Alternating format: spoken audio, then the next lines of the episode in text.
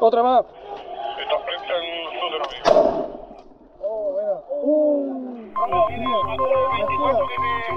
de mano, de mano, de mano. Una trabajadora de 36 años resultó gravemente lesionada. Hay una actualización muy lamentable sobre esta noticia. Hace pocos minutos nada más se informó que Fabiola Campillay quedó ciega. Dispararon y dispararon nomás. Es el relato de los familiares de Fabiola Campillay. Cerca de las 20 horas ella entraba a trabajar a la planta Carosi que ubica en Nosa, allá en la comuna de San Bernardo. Una madre, una hermana, una trabajadora que de un segundo a otro su vida cambió. Para mí, justicia es que me devuelvan mis ojos. Eso para mí sería una justicia. Desde la sala de redacción de La Tercera, esto es Crónica Estéreo. Cada historia tiene un sonido. Soy Francisco Aravena. Bienvenidos.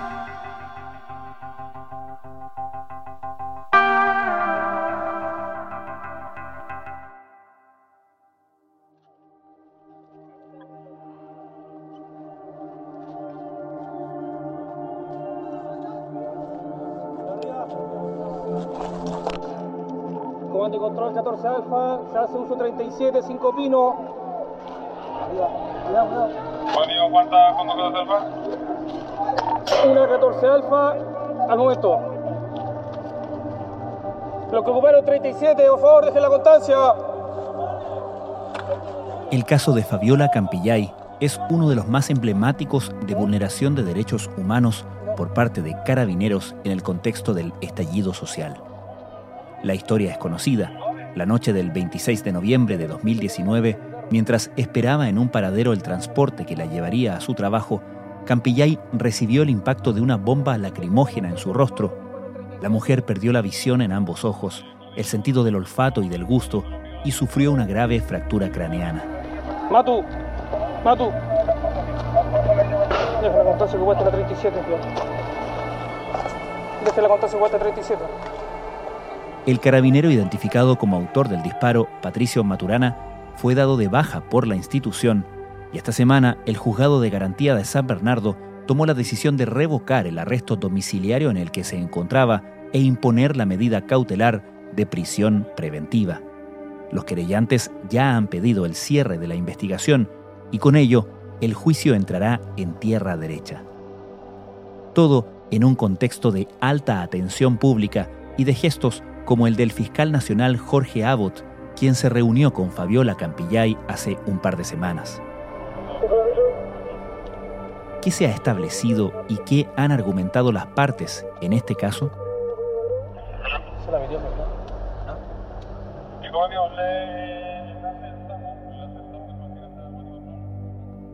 La investigación por las lesiones graves gravísimas que dejaron ciega a Fabiola Campillay entró ya en tierra derecha rumbo a su juicio oral. Leslie Ayala es periodista de La Tercera.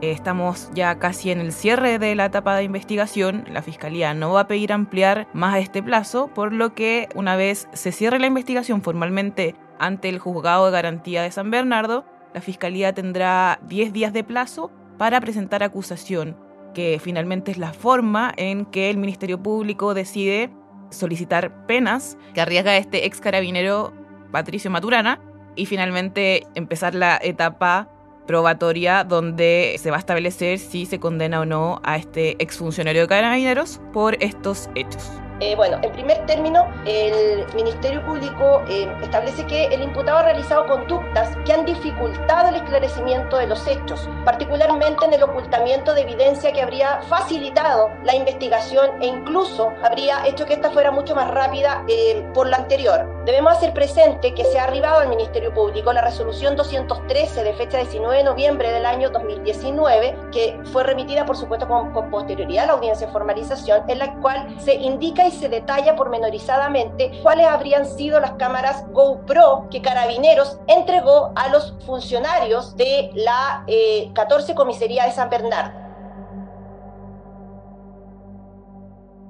¿Qué es lo que se ha establecido, que ha quedado sobre la mesa respecto de la exposición, tanto de la parte acusadora como de la defensa, respecto a lo sucedido esa noche del 26 de noviembre de 2019? Lo que ha quedado acreditado por parte de la Fiscalía en distintas instancias de esta investigación y que ha sido cogido también por los tribunales al momento, por ejemplo, de decretar una medida cautelar en contra de este imputado, es que el imputado Patricio Maturana, quien ejercía labores ese 26 de noviembre en el sector de San Bernardo, portando esta carabina que lanzaba lacrimógenas, lo hizo de forma defectuosa justamente al paradero de micro donde Fabiola Campillay esa noche esperaba la locomoción para acudir a su turno nocturno en la empresa Carosi. En el contexto de esta indagatoria que se ha logrado establecer, según el Ministerio Público, la responsabilidad de este exfuncionario de Carabineros y se ha logrado la detención en horas de la tarde noche de ayer en Curicó.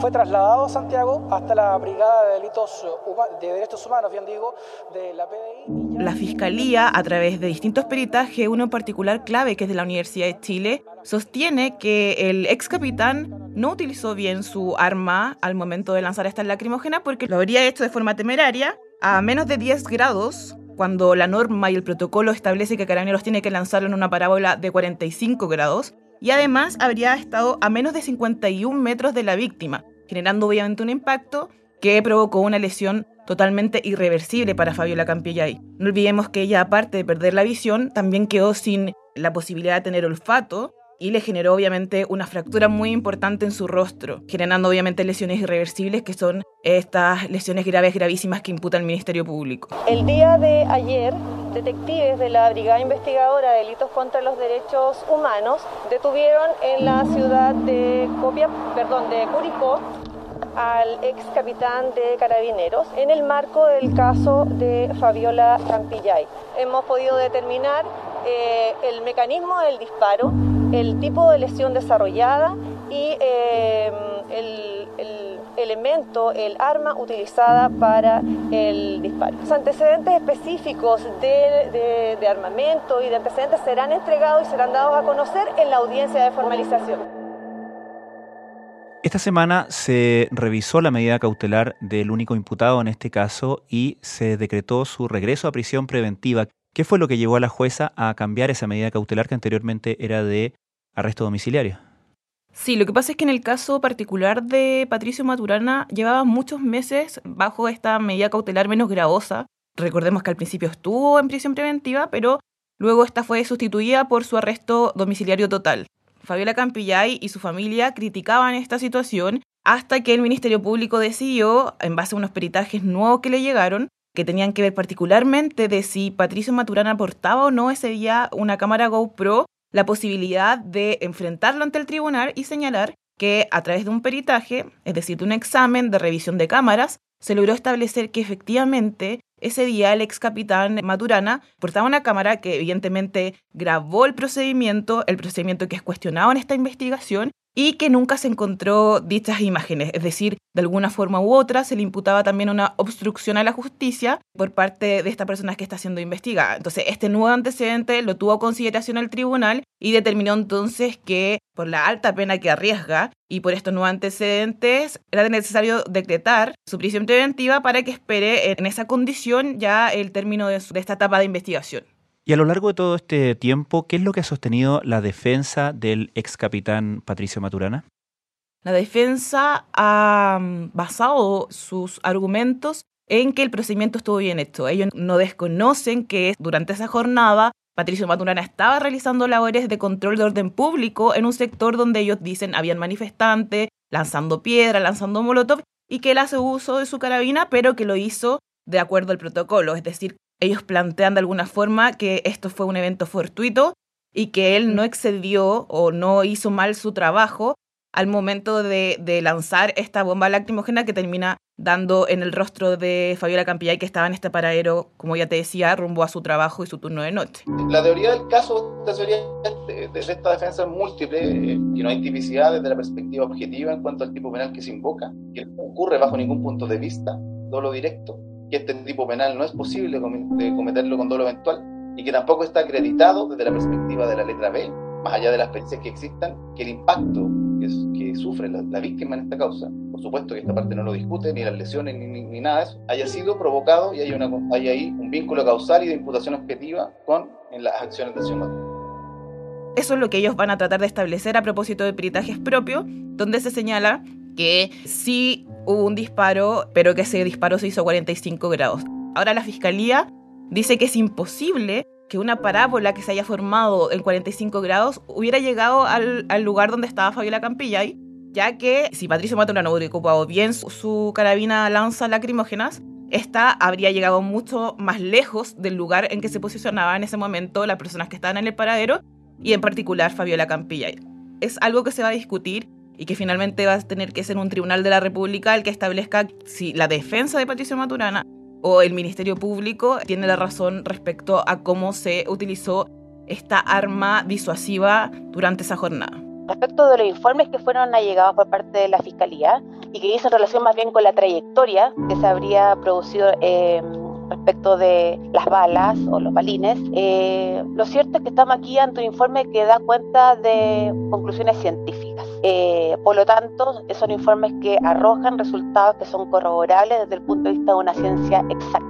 ¿ya? y esto es importante porque aquí se escapan eh, o no podemos hacernos cargo y no estamos frente a un escenario donde podamos advertir algún tipo de apreciación o subjetividad eh, desde las áreas de las humanidades, como somos todos los que estamos compareciendo en esta audiencia, sino que eh, se trata de un elemento que es aportado a la carpeta investigativa y que puede considerarse, eh, según también las propias descripciones de nuestro Código Procesal Penal, como un elemento científicamente afianzado. ¿ya? Es un informe eh, que da cuenta entonces de la apreciación realizada por peritos que son físicos, eh, entonces que desde el punto de vista de, la corroboración de ese resultado es algo que es absolutamente, por lo menos en este estadio procesal, como, como indiscutible.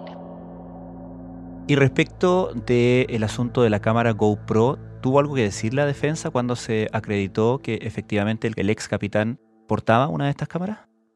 Para ellos fue una situación sorpresiva el que la fiscalía sacara esta información, ya que según ellos la propia formalización, es decir, la primera vez que se detuvo Patricio Maturana ya se había establecido que él sí portaba una cámara y que luego no se había encontrado o no era parte de las incautaciones por parte de la fiscalía estas imágenes que él grababa. Entonces se manifestaron sorprendidos Dijeron que no entendían por qué este era un nuevo argumento cuando esta situación siempre había estado desde el inicio sobre la mesa en este caso.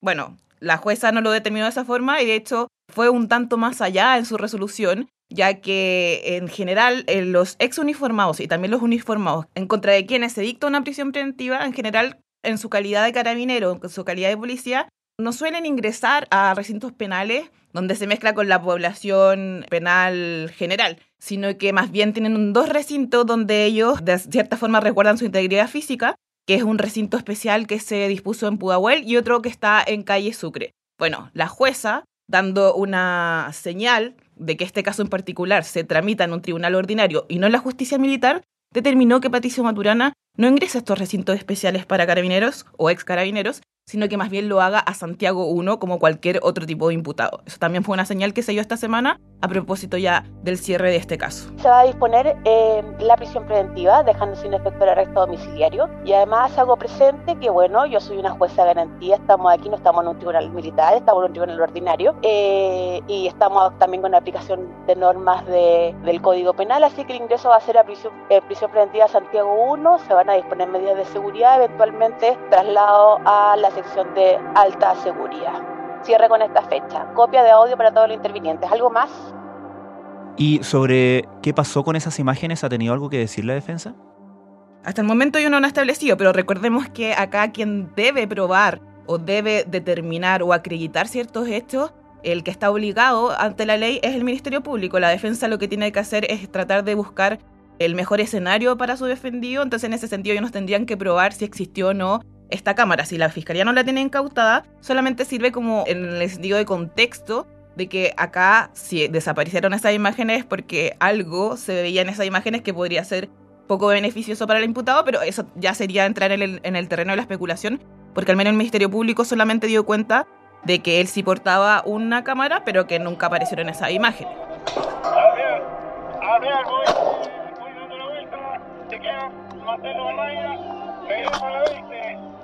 Y algo de eso, de esas cámaras por lo menos, ya lo conocimos a través de las grabaciones de los otros carabineros que estaban en la escena, ¿no? Claro, porque en el caso particular del caso Campillay, la fiscalía actuó de forma rápida y eficaz, incautando esa misma noche todas las cámaras que portaban los compañeros de Patricio Maturana. De hecho, hay imágenes donde los propios carabineros, compañeros de él, señalan que el Matu, como le decían a Patricio Maturana, había generado una situación respecto a una persona que había lesionado a una persona en un paradero. Entonces, hay muchas imágenes en torno a este caso que dan cuenta, primero, de que él fue el que disparó en contra de Fabiola Campillay y también sus propios compañeros dan cuenta de que se había cometido algún hecho irregular por parte de estos funcionarios de fuerzas especiales que estaban laborando ese día.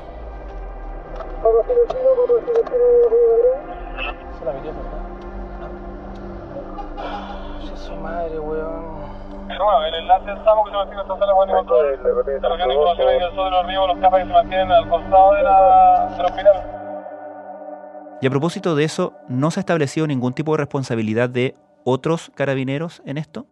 Hasta el momento no, la Fiscalía Occidente está apostando a una responsabilidad individual de una persona que utilizó mal su carabina lanza lacrimógena esa noche y que no hubo ningún tipo de intervención posterior. De hecho, también hay grabaciones donde los propios mandos de esa comisaría dan cuenta de que hay que entregar información al Ministerio Público respecto a la situación que involucraba al ex capitán Maturana.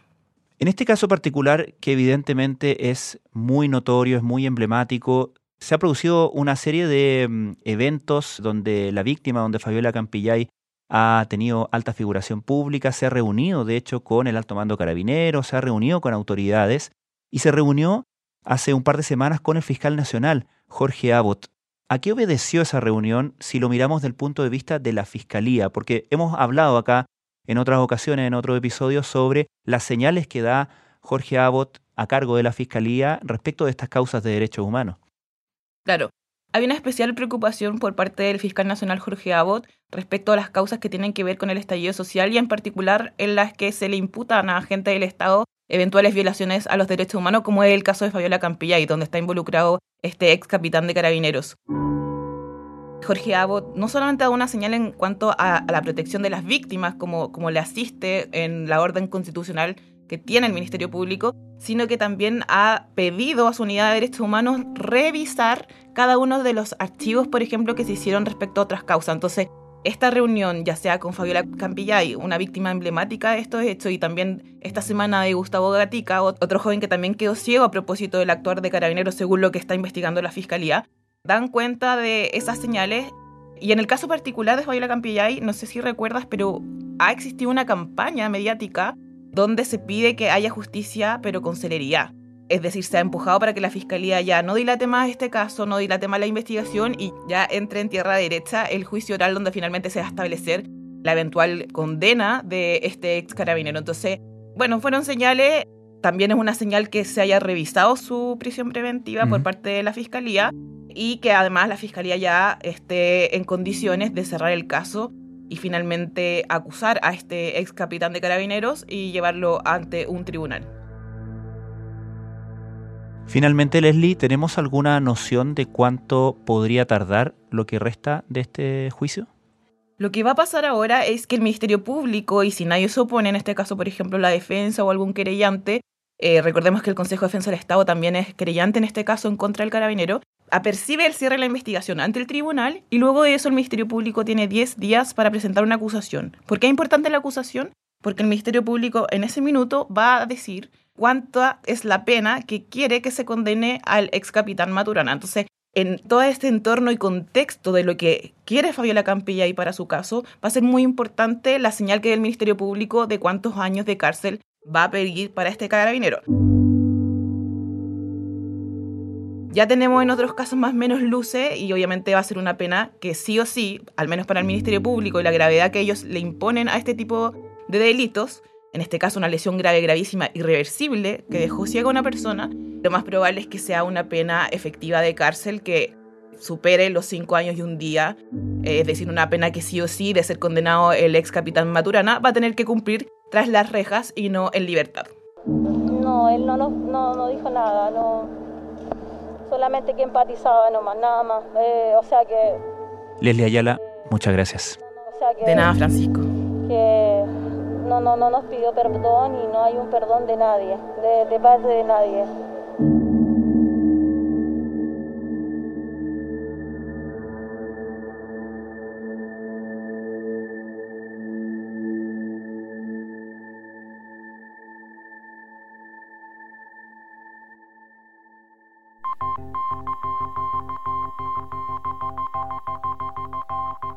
Crónica Estéreo es un podcast de la tercera.